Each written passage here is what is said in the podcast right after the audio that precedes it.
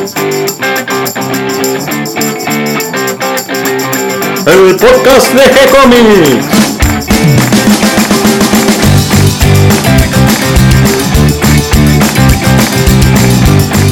Muy bienvenidos a un nuevo episodio de G-Comics, el podcast donde hablamos de todas las técnicas necesarias para realizar un cómic, cómo dibujar un manga y todo el conocimiento requerido para dibujar esa historieta que tenemos dando vuelta en la cabeza. Mi nombre es Gonzalo García y mi intención y la de todos los que hacemos G-Comics es colaborar con aquellos que estén interesados en avanzar, en progresar, en mejorar en su formación como dibujante de cómics. Y en una semana más, otra semana de noviembre, en un día que tal vez estamos un poco tristes, me acompaña Catalina García. ¿Cómo estás, Cata? Bien, como decís vos, bien, pero un poco tristes.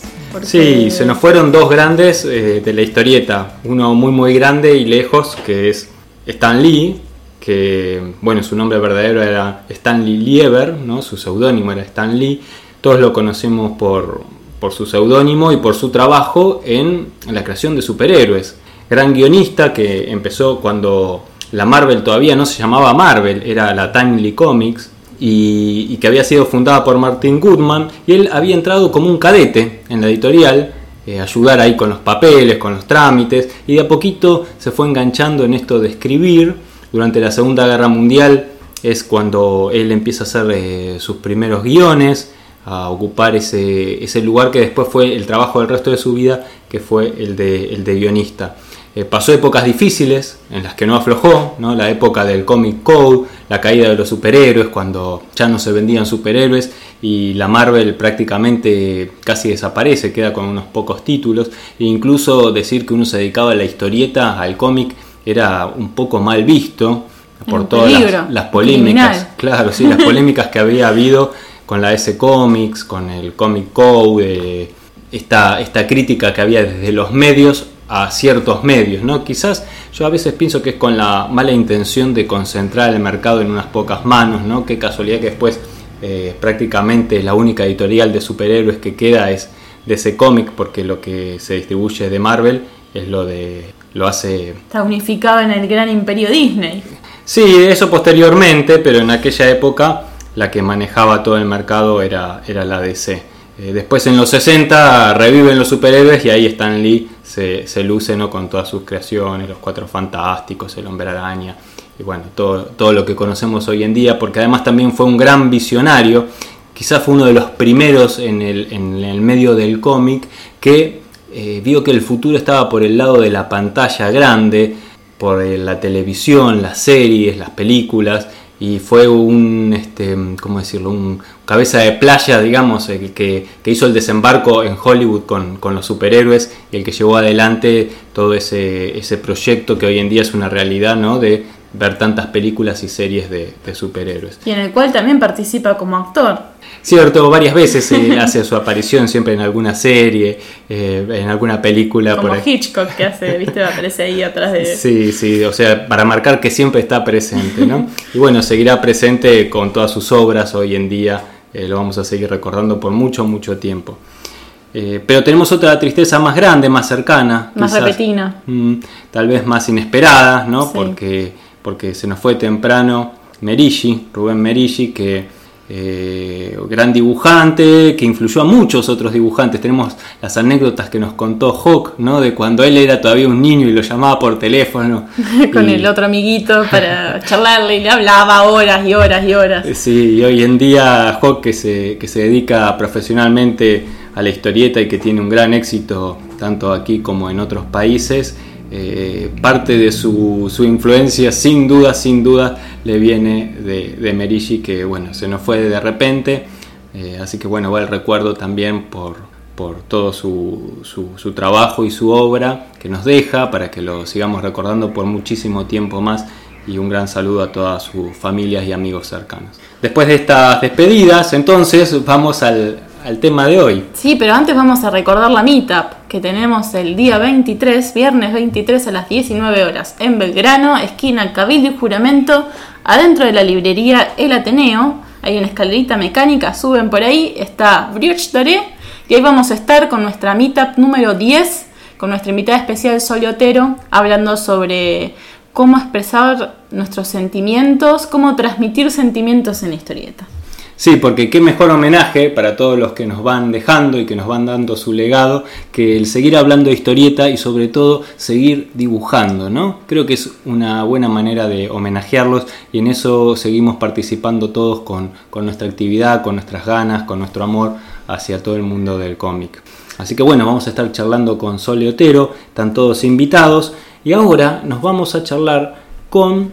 Un gran guionista con Gustavo Jim, que lo conocí de una manera un poco imprevista, tal vez en, el diálogo surja un poquito eso, pero, pero, bueno, gracias a alguna cuestión accidental o de malentendido, lo terminé conociendo a Gustavo, que, que, me sorprendió con su trabajo, su larga trayectoria. Yo la verdad no lo conocía, eh, uno cree que conoce a todos los del ambiente de la historieta y la verdad es que hay mucha gente trabajando para editoriales de extranjero, entonces no nos conectamos entre nosotros, que eso es algo que tenemos que hacer un poquito más, todos los que estamos acá cerca y podemos conocernos personalmente, hacerlo, acercarnos, ayudarnos. Em, por suerte están todos estos eventos que se hacen hoy en día, ¿no? como la Comic Con, como la Crack Bam Boom y todos los eventos como dibujados y otros más pequeños, donde eh, está la oportunidad de reunirnos, charlar, compartir y conocernos. Tuve la, suerte y el gusto de conocerlo a Gustavo Jim y también de compartir hace poquito en la feria del libro de Vicente López, eh, unos stands de por medio, estábamos ahí, así que estuvimos charlando un poquito más y nos recordamos esta deuda que teníamos de eh, grabar un episodio del podcast. Eh, nos va a contar un poquito de su historia, pero sobre todo nos va a dar algunas pistas sobre cómo generar ideas para escribir un guion. Y unos consejos muy buenos. Sí, y también cómo darle forma a esa idea, porque con la idea sola, viste, yo a mí se me ocurre un superhéroe que haga esto y esto, bueno, pero ¿y qué pasa? Bueno, ese ¿y qué pasa? Eh, nos da algunas pistas de cómo lo podemos ir generando, esto antes de hablar de la estructura del guion, ¿no? Que eso lo vamos a dejar para algún otro momento, eh, y de todo esto fue, fue la charla con Gustavo Jim, que además en el último tiempo se lanzó a un proyecto como editor, editando Ecos de Mundos Posibles, una obra de recopilación, una especie de antología de historias de ciencia ficción y fantasía dibujadas por Sergio Ibáñez. Pero bueno, ¿qué te parece si lo vamos a escuchar a él y que nos cuente todo esto? Mejor, ¿no? Dale, nos escucha. Tengo el gusto de encontrarme del otro lado de la línea con Gustavo Jim, gran guionista que nos va a contar un poco de su historia, de sus proyectos y nos va a dar algunos consejos de cómo generar una idea al momento de escribir un guion. ¿Cómo estás, Gustavo? ¿Qué tal? ¿Cómo estás, Gonzalo? Un gusto volver a hablar con vos. Sí, tuvimos un, encuentro hace no mucho tiempo porque nos encontramos en la Feria del Libro de Vicente López, donde estabas eh, vendiendo los libros de tu editorial, que ya nos vas a contar un poquito de, de este proyecto que estás llevando adelante. Pero mm, quería que nos cuentes un poquito de tu historia, cómo es que eh, te inicias en la escritura y cómo terminás escribiendo guiones de historieta para Italia. bueno, mira, no es tan complicado, creo que más o menos todos los historietistas, eh, tanto dibujantes como guionistas, compartimos más o menos un mismo origen, por usar esa palabra tan recurrente en los superhéroes, ¿no? Este, Mira, yo arranco con el deseo de escribir guiones de historieta, con el objetivo de escribir guiones de historieta a los 15 años, luego de leer este el, el primer fascículo del Eternauta cuando lo sacó Ediciones Récord allá por el año 81, que lo sacó a color. Eh, luego de eso, bueno, yo seguía escribiendo, escribiendo en mi casa, tiraba papeles, juntaba cuadernillos, hasta que un día se me ocurrió que buscando trabajo y tenía cerca la editorial Record, se me ocurrió este llamar a alguien de la editorial para ver si este no sé, podía iniciarme como, como un ayudante o algo por el estilo.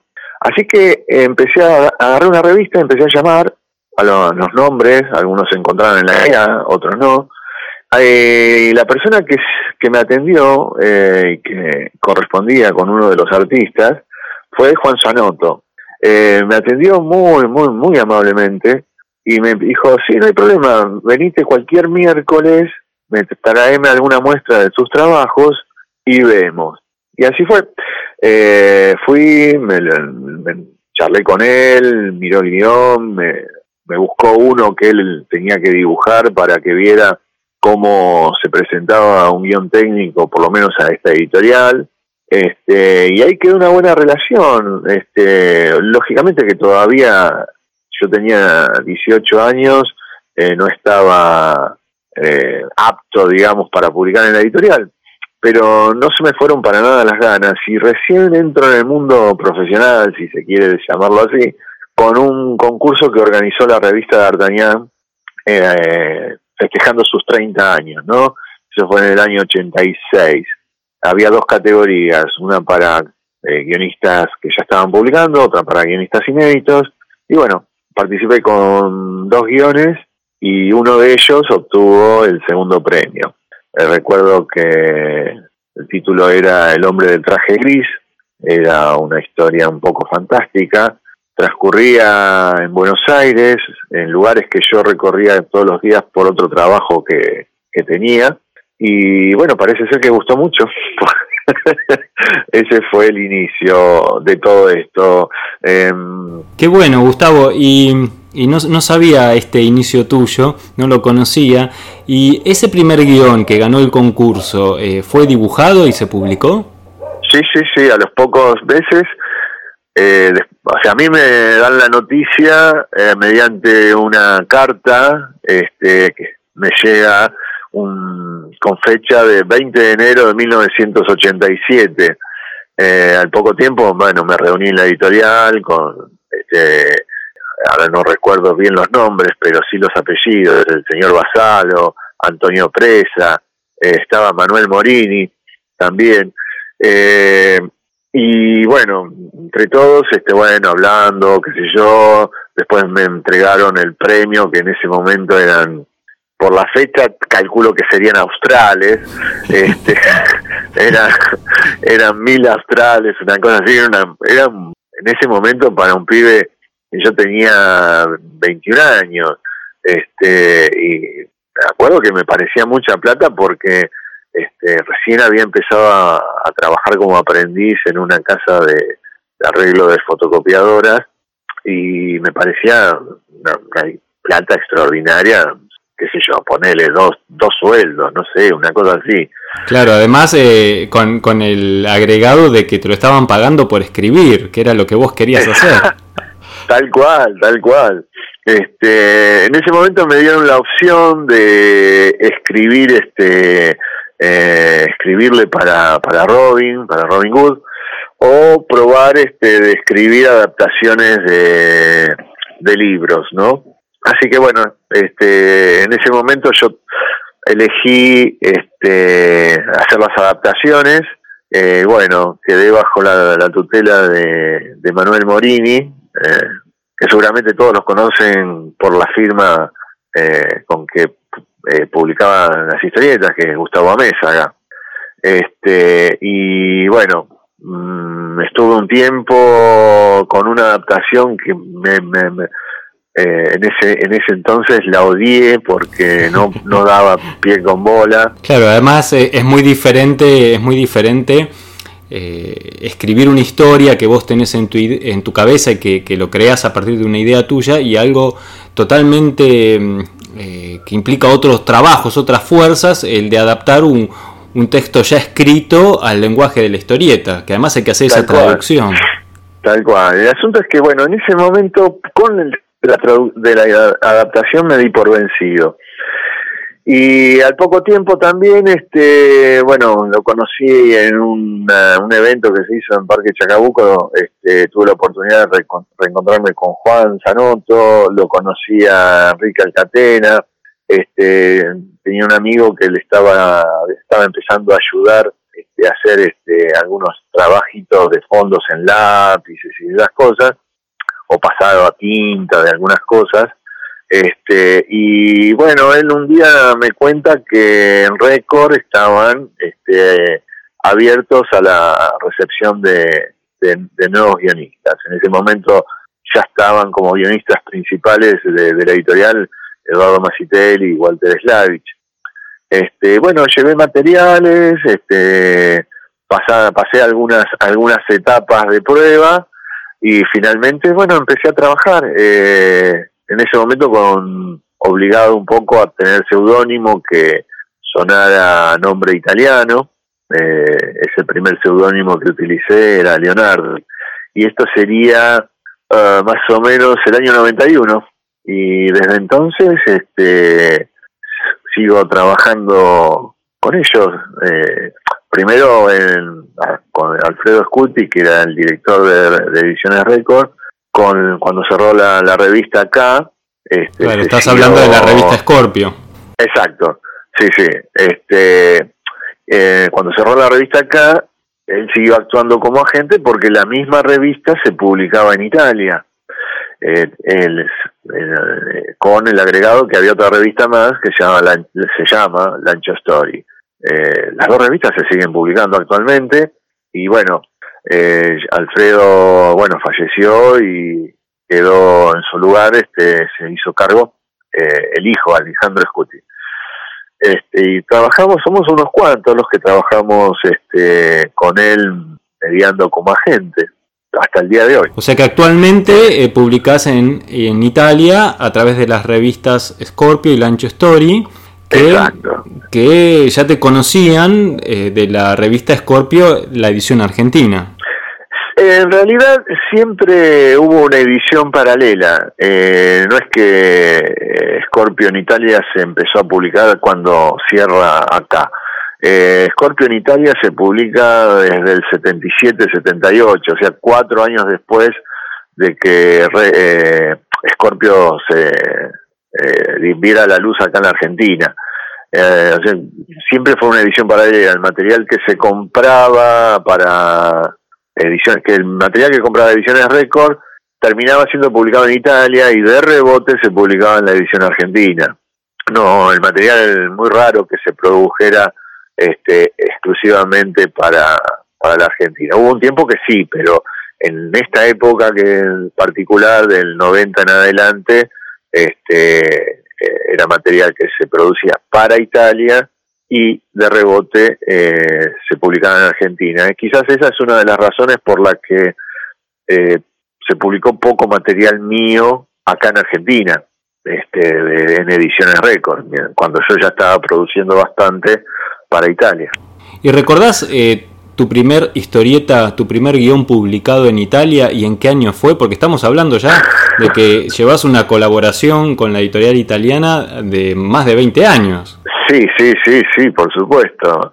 Eh, mirá, no recuerdo el título que yo le puse en castellano, la verdad, ya ha pasado mucho tiempo. Este, pero sé que ellos lo publicaron con el título Proyecto Cultura este y bueno fue eh, publicada en el mismo mismo año en el 91 eh, la dibujó Mario Moraín el hermano de, Jorge Claudio eh, que también guionista de, mucha trayectoria sobre todo en editorial Columba. Este y trataba era un tema de ciencia ficción con la construcción de una especie de biblioteca de Alejandría este para que sobreviviera el conocimiento a un desastre apocalíptico, una cosa así. Eh, bien, bien, y ahí vamos, ahí vamos. Quiero preguntarte un poquito de, que nos des algunos consejos al momento de escribir eh, nuestras propias historias, porque muchas veces eh, tenemos alguna pista de lo que queremos escribir, o a veces pasa que no se nos ocurren las ideas. ¿Cómo generas vos las ideas para estos guiones? Mira, las ideas, este, pasado un tiempo, este, se generan solas.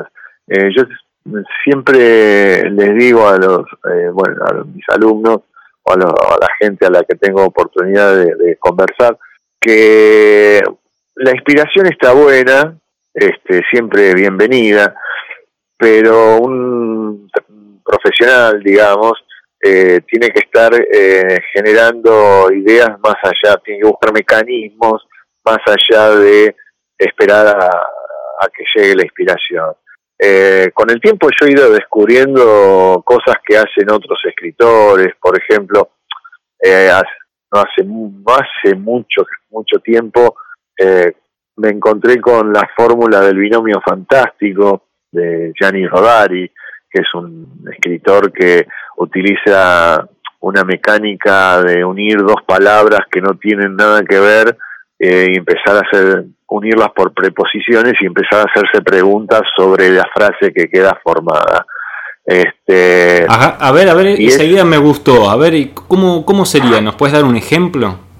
Mira, por ejemplo, vos elegís la palabra eh, azafata, ¿no? Y otra palabra que no tenga nada que ver, que no pertenezca a la misma especie de, género o de que no sea un que no sea un, un adjetivo, tienen que ser dos sustantivos. Por ejemplo, sería azafata y este eh, lluvia, por ejemplo. Entonces podés decir la azafata bajo la lluvia eh, y formar la azafata de lluvia, la lluvia de azafata, ¿viste? Ir formando, este, uniendo esas, esos dos, esas dos palabras mediante preposiciones y en la que más o menos te guste hacerte pregunta.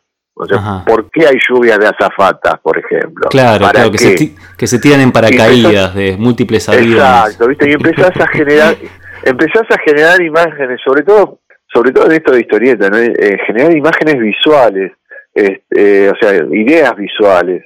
Y, y bueno, y generalmente encontrás, encontrás una, una, encontrás una idea para escribir una historia. Eh, después tenés este, mucha, tenés que tener mucha lectura, no solamente de historietas, sino de libros en general, y ver este mucho, yo miro mucho cine, muchas series de televisión, este, y a veces encontrás en, una escena, hasta en la película más tonta, más absurda, o más mala, si se quiere decirlo de esta manera, este, encontrás una escena que te dispara algo, ¿no? Que, que, que hizo una conexión en, las neuronas y decís, se conectan, se conectan dos cables y se dispara una claro. Sí. Y digo, pucha, esto está recontra explotado acá, pero ¿qué tal si lo si lo planteo, se plantea en, e, en una situación determinada, con unos personajes determinados, y terminás desarrollando una idea que no tiene nada que ver con lo que estuviste viendo, ¿no? pero que una escenita, un diálogo, algo te, produjo un clic y te disparó algo.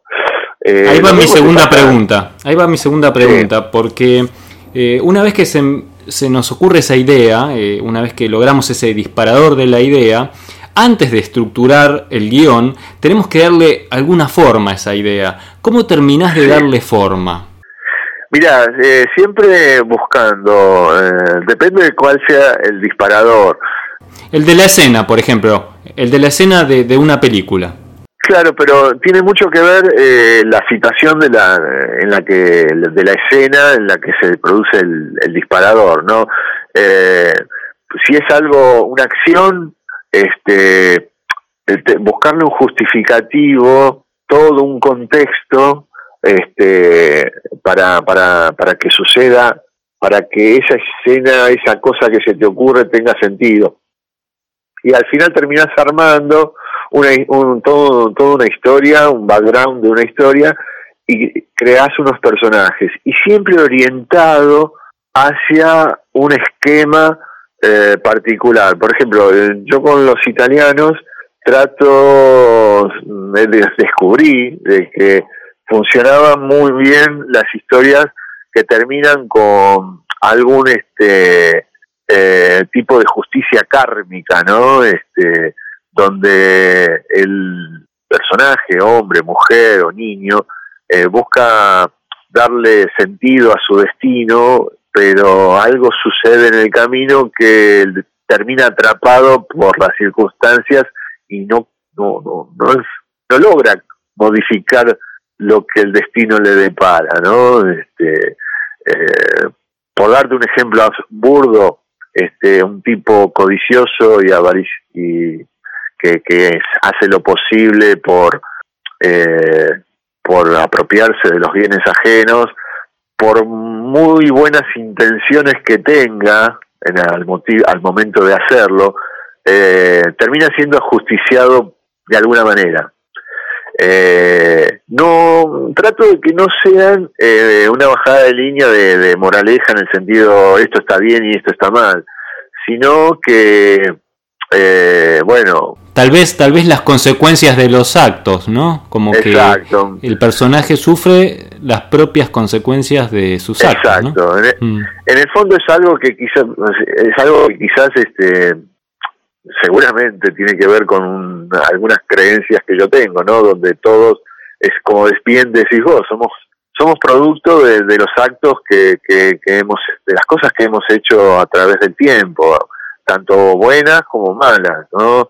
Este, y que cada acto tiene, tiene consecuencias, aunque eh, no sean de la forma que esperamos ni, la, ni de las que merecemos a veces, ¿no? Bien, me gusta entonces esta propuesta que hiciste de, generar la idea a partir de dos sustantivos, dos palabras que, no tengan nada que ver y empezar a darle vueltas y hacernos preguntas sobre esa frase que, formamos en nuestra cabeza, como lo que, poníamos de ejemplo de la lluvia de azafatas, y ahí se genera una imagen visual y ya, ya se va armando una idea, y después justificar esa idea con un mundo alrededor que le dé forma y la sostenga esa idea. Esa es un poco eh, la idea eh, previa a estructurar el guion. no te voy a preguntar ahora cómo estructuras el guion, porque tal vez eso lo podemos dejar para, para una próxima charla. Eh, Creo que esta primera parte de, la elaboración de la idea es una parte muy importante y en la que uno trata de buscarle la vuelta para ser original, cosa que es muy difícil hoy en día con la cantidad de películas, libros, revistas, ¿no es cierto? Y, justamente aportando a este mundo de, los medios de comunicación, decidiste lanzarte a tu propio proyecto editorial. Contanos un, un poquito de Editorial Gorgona. Este, sí, mira, también tiene una historia larga, aunque la editorial sea, sea reciente. Eh, cuando formaba, formé parte de Hacha, junto con Catena, con Macitelli, con Horacio Lalia, con Luis García Durán, este, ahí eh, me involucré muy activamente en lo que es este, la generación de la revista en sí sea, contactar anunciantes, este, eh, crearlos, eh, tomar los originales, sacarle fotocopia, crear los globos eh, con el texto, este, ir a, en ese momento no, eh, recién estaba empezando el tema de la impresión digital, así que había que hacer películas para llevar a la imprenta que trabajaba mediante el sistema offset, este, o sea, me empecé a involucrar muy activamente en eso y me, y me quedaron muchas ganas, porque parecía súper interesante, de crear eh, una publicación pro. Así que cuando este, Hacha eh, se hizo una pausa, digamos, porque no, no desapareció, sino que después, un par de años después volvió, entonces quedó un hueco, digo, bueno, eh, le propuse, hablando con, con, con, Alcatena, con Macitelli, nos propusimos este, crear una publicación que eh, siguiera eh, el camino que había comenzado Hacha. Entonces ahí surgió la revista llamada Cabeza de Gorgona, que tenía como hilo, hilo conductor la temática de la fantasía heroica. Bueno, eso duró un solo número y quedó ahí latente, tan, sin haberme dado cuenta, evidentemente, que había quedado latente la idea de ser editor. Y ya el año pasado, este, después de que Loco Rabia publicara una serie de relatos que habíamos hecho con Alcatena, eh, me hizo un clic muy interesante, nunca me había preocupado yo que el hecho de publicar o no en el país y demás. Pero cuando sale ese libro, eh, mis hijos me comentan que finalmente podían leer algo de lo que yo escribía, algo de lo que yo hacía, algo de lo que yo me dedicaba, después de casi 20 años, porque esas historias las hicimos en el 97, 96 y se publicaron hace dos años. O sea que 20 años después ellos podían leer algo de lo que yo algo de lo que yo trabajaba. Claro porque todo tu trabajo estaba publicado en Italia y no, no se en Italia claro. En Italia o otras ah, cosas que hice también se publicaron en Francia. Y, entonces pero nunca ellos nunca accedían. Lo único que podían acceder en castellano era el guion técnico. Pero es difícil de entender si no estás en el medio. Y bueno entonces eso digo pucha y se me ocurrió retomar aquella idea de editor y bueno, unas como el germen había estado ahí, eh, de ahí también el nombre, ¿no? Eh, Gorgona Ediciones tiene que ver con aquella revista eh, llamada Cabeza de Gorgona. La, y la, la idea fue inicial fue publicar material que yo hubiese hecho para, para el exterior con el acuerdo, de, lógicamente, de los dibujantes. Así que se me ocurrió como una, como una presentación, como un libro de apertura, de inicio, hacer algo con, con Sergio Ibáñez, que para Italia habíamos coincidido en casi 14, 13, 14 historias. Eh, la mayoría eran de ciencia ficción o de ciencia o de fantasía y la gran mayoría tenía una extensión de entre 20 y 18 páginas, porque fue una época bastante particular, en 2005, 2007, eh, donde nos pedían eh, historias así largas, ¿no? Y bueno, me reuní con Sergio, le propuse lo que tenía en mente, eh, seleccionamos una serie de historias y todavía no, para ese momento no teníamos una unidad temática más allá de que las historias eran de ciencia ficción y fantasía. Entonces este, le digo a Sergio si se copaba de hacer una portada, le dije, ¿por qué que involucrar algunas, algunas escenas de, de las historias que estarían, estaban seleccionadas? Bueno, y él desarrolló la portada que tiene actualmente eh, el libro. Y al ver esa portada, esa ilustración, primero en blanco y negro y después a color, eh, metí, fue un instantáneo que apareció apareció el hilo temático y hasta hasta el título no de, del libro que es ecos de mundos posibles algo así como visiones sería no eh, vistazos de otros mundos de, que pueden ser posibles fantásticos sobre todo.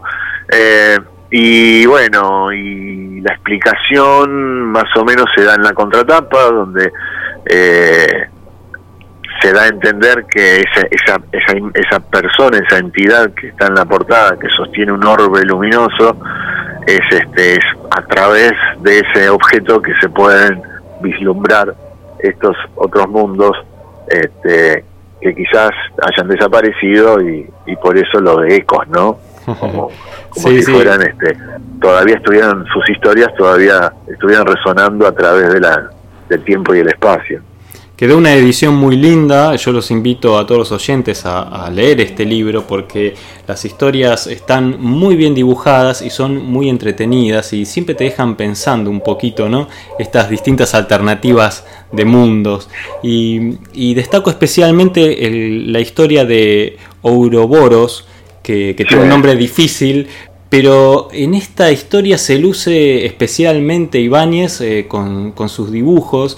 En las primeras páginas me encantan estas este, imágenes del barco vikingo en el mar, en la tormenta.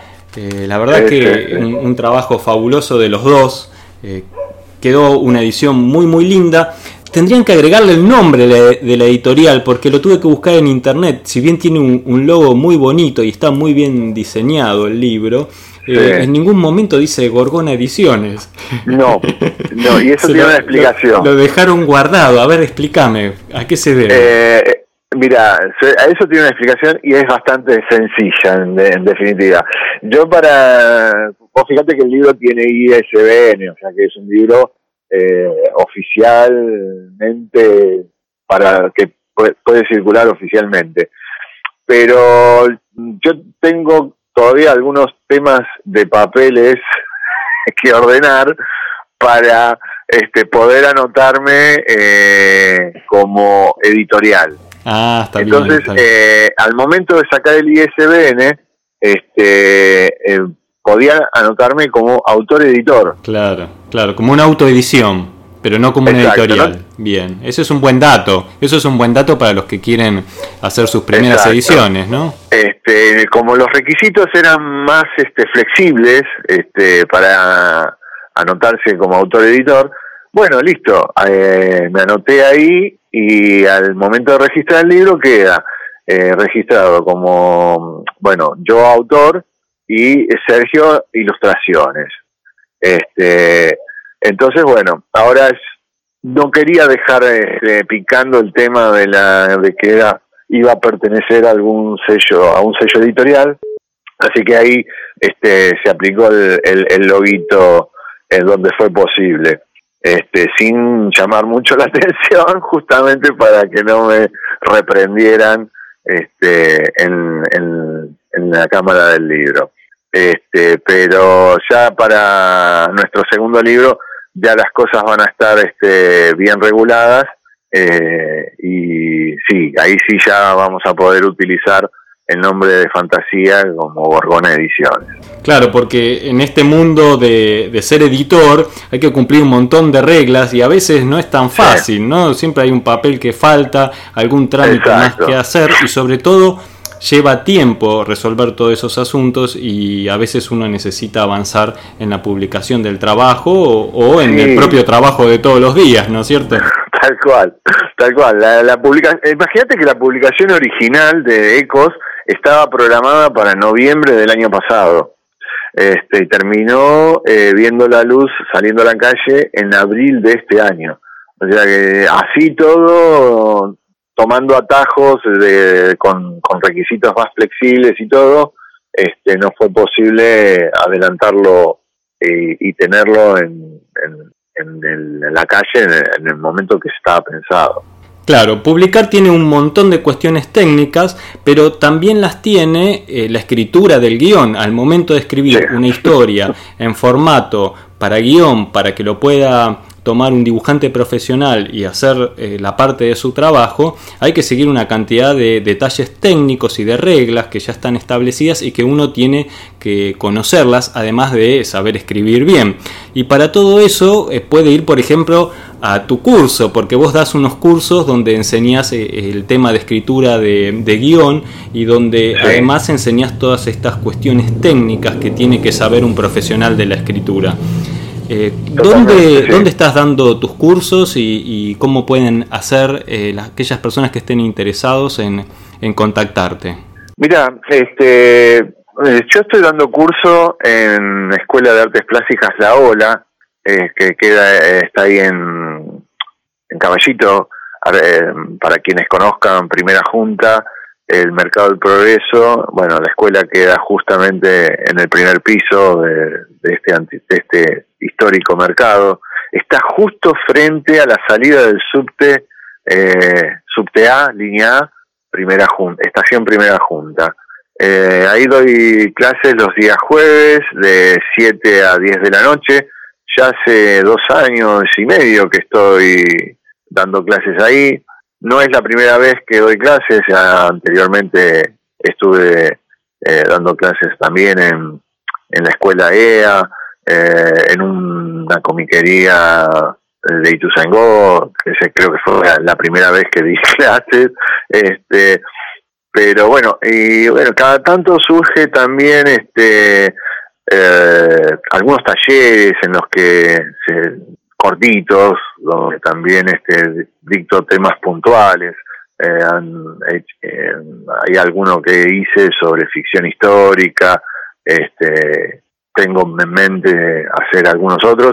Y ahora en, me estaban comentando que en la escuela Ola van a abrir unos eh, talleres de verano, así que estoy trabajando con los directivos para ver que el tema que vamos a sobre qué va a tratar el taller, pero sí, bueno, siempre, en mi caso por lo menos siempre relacionado con el guion, ¿verdad? Bien, vamos a agregar entonces todos los datos, tanto tuyos como para que te puedan ubicar y seguir en las redes.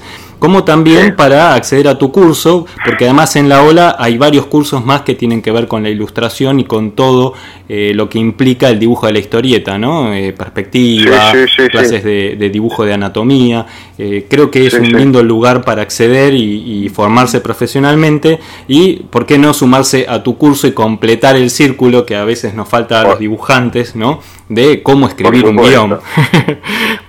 Bueno, eh, algo de eso, algo de esto último que decís, algo de esto, te tiro la pista de que algo de esto tiene que ver el taller que vamos a hacer en, en, verano. Bueno, en cuanto lo este, tengas definido, avisanos y, pasamos de la noticia. Dale, bueno, la, escuela ahora también tiene, bueno, tiene unos profesores eh, tremendos, ¿no? Están este, eh, los días sábados en historieta avanzada, está Kike Alcatena, este, en tan clase eh, dibujantes como Julia Zamor, eh, Pablo de Vela, eh, Fernando Calvi, este, eh, se me escapan algunos nombres ahora. Un lujo, es una este, pequeña selección, ¿no? Para ir a jugar el mundial de la historieta. Así que creo que creo que sí, que vale la pena. Un, un, taller este sobre este no ¿cómo es? Policial negro eh, Cacho Mandrafina hace bastante poco. Así que bueno, sí, sí, sí, es qué un bueno, qué bueno. Bueno, vamos a poner los datos, así este, los que estén interesados pueden acercarse, pueden conocerte también. Y desde ya te agradezco, Gustavo, estos minutos que nos dedicaste y los consejos que nos diste, que nos van a ayudar a ordenar las ideas para eh, disponernos a escribir una historia, un guion de historieta. Buenísimo. Yo te agradezco a vos que tener la oportunidad de como siempre, de, charlar este, sobre este tema que este, no solamente a mí, sino a todos los que hacemos historieta nos apasiona porque lo, hemos elegido como, como forma de vida ya directamente, ¿no? Porque el, trabajo que hacemos no es un trabajo solamente eh, en el, que, que, que, se hace realidad en el momento de transcribirlo al papel, sino que uno está trabajando todo el tiempo, pensando, generando ideas, los dibujantes eh, tratando de resolver situaciones desde el diagramado de la página, perspectivas, enfoques, documentación, ¿no? Es un trabajo bastante eh, completo, arduo, cansador, pero por otro lado también extremadamente gratificante porque uno hace lo que ama. es verdad, es verdad. Y, ojalá que se repita este encuentro de, conversar un poquito de esto que tanto, tanto nos gusta, que es el mundo de la historieta. Te agradezco muchísimo, Gustavo, y espero que nos encontremos nuevamente en unos, en unos próximos episodios. ¿Te parece? Dale, dale. Muchas gracias otra vez, Gonzalo, y bueno, te dejo un gran, gran abrazo, viejo. Abrazo, Gustavo. Hasta aquí llega el episodio de hoy. Espero que toda esta información les resulte útil e interesante y hayan disfrutado la charla con Gustavo Jim tanto como la disfruté yo. Le damos la bienvenida a todos los que se sumaron al episodio en el día de hoy y gracias a todos los que nos comparten en sus redes sociales y ayudan a que cada vez lleguemos a más personas. Recuerden que pueden escucharnos en iTunes y en iVoox y que si les gustó el programa pueden darnos un me gusta, escribirnos una reseña. También pueden darse una vuelta por el sitio web de gcomics.online donde van a encontrar cómics, historietas. Ya muy pronto vamos a subir una nueva serie que es la que le estamos debiendo del mes de noviembre, pero además tienen El sonido de la noche de Ushiro Nana, D&D de Alberto Saichan, tenemos Cándido, Javier Robela, que ya estamos cerrando esa historia, muy cruda, está muy buena, se las recomiendo. También tenemos Los Condenados de Hawks, Antulio y Farías, que eh, hoy actualizamos un, nuevo episodio, un nuevo capítulo, una nueva historia. Este, esta vez es el Chúcaro junto a Hockey Alejandro Farías. Y después tenemos eh, Down de mm, Feli White, tenemos otra de Alberto Saichan, que tenemos Bronx, y tenemos además, por último, para cerrar la semanita, tenemos Alma Riquelme y Lo Guacho de Hago Tiritar los Pastos. Y además tenemos ahí unos episodios ya completos, eh, que tenemos Spectrum Warriors de Marcos Lurachi y Emiliano Urich, y tenemos Nodo de, de Ariela Mestoy y Gonzalo García acá presente. Sí, de estas eh, dos últimas series que nombraste, eh, se está preparando ya el segundo episodio de Spectrum Warriors, nos lo confirmó Marcos Luraschi. Y también eh, yo puedo confirmar que estamos dibujando, porque ya lo escribió Arel Amestoy, el guion completo del de, eh, episodio 2 de Nodo. Y ya vi unos lápices por ahí preparándose. Sí, con nuevo colaborador, eh, que ya lo vamos a nombrar también, sorpresa, sorpresa. Y este, estamos preparando la nueva serie de este mes. Ya tenemos casi la tapa, la vamos a estar publicando en estos días, poniendo la fecha de estreno para que puedan leerlo todos. Sí, va a haber muchas páginas para leer porque es un trabajo largo y un muy lindo trabajo que me parece que se merecía una publicación todo junto y que además esté la posibilidad de leerlo en línea. Algunas historias ya son publicadas en papel, ya se leyeron, quizás en algún momento, pero nunca está mal volver a recordarlas, volver a tenerlas en, nuestros ojos, en nuestros recuerdos y, volver a leerlas. Sí, también al revés, ¿no? por ahí uno la conoce a través de, de, la versión digital que tenemos en nuestro sitio y después dan ganas de tenerla en papel para tenerla guardadita ahí en el estante de la biblioteca, ¿no? Junto a la colección de cómics. Eso también nos gusta a los que dibujamos, no tener nuestra colección de cómics. La biblioteca de historietas. Los trofeos que tenemos ahí. y firmados con nuestros, nuestros ídolos ahí. Así que bueno, eh, ya saben, pueden darse esa vueltita y van a encontrar una, una mm, pestaña donde dice contacto. Ahí también tienen un mail donde lo pueden escribir y si no, lo pueden hacer directamente en nuestra página de Facebook.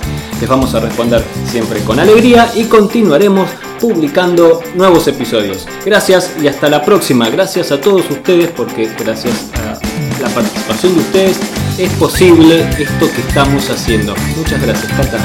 Y gracias a esto nos siguen escuchando. gracias, Gonzalo. Thank you.